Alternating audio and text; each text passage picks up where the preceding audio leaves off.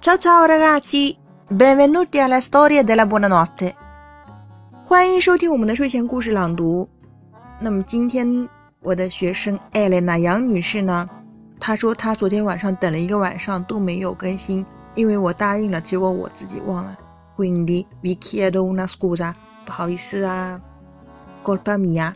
所以说今天的话，无论如何我们得更新一期啦。首先我们来解答一下上一期的问题：Che cosa mangiano e bevono i pirati？海盗们晚上吃什么呢？喝什么呢？Loro non bevono rum, ma solo acqua。他们呢不喝朗姆酒，只喝水。Rum 啊，朗姆酒，这是一个英文单词啦，但是我们会按照意大利语的发音。Mangiano soltanto soliole bollite e gamberetti al vapore。他们只吃 soliole bollite，水煮的比目鱼。Soliola 是比目鱼，bollito 啊是动词 bollire 的过去分词，那么是水煮的。Gamberetti al vapore，vapore 本意是蒸汽，al vapore 我们叫蒸的，gamberetti al vapore 就是清蒸小虾。 呃，我们的馒头呢，我们叫 pane al vapore，清蒸的面包。Avete capito 这个用法 al vapore？好，解答完上一期的节目呢，我们要开始今天的节目了。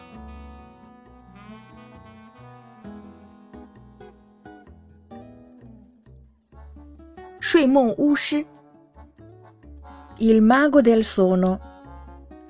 C'era una volta e sicuramente c'è ancora un mago davvero speciale. Il mago Silvano aveva dei poteri molto molto particolari.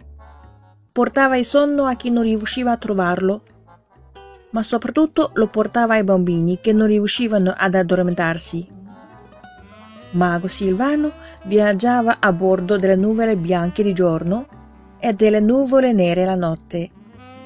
Il suo passo era così delicato che nessuno poteva sentirlo arrivare.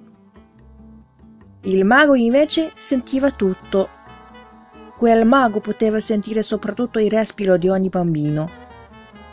Dal suo suono capiva se un bambino stava dormendo o se il sonno tardava ad arrivare. Allora saliva su una delle sue fedeli nuvole e si metteva in viaggio. Quando arrivava alla casa del bambino, entrava nella sua cameretta si avvicinava piano al suo lettino e con un soffio leggero, leggero. Portava un sonno tranquillo, pieno di sonni caldi e profumati. Quindi, se la notte senti un lieve solletico fra i capelli, ricordati del mago Salvano. È lì per te a darti la sua dolce buonanotte.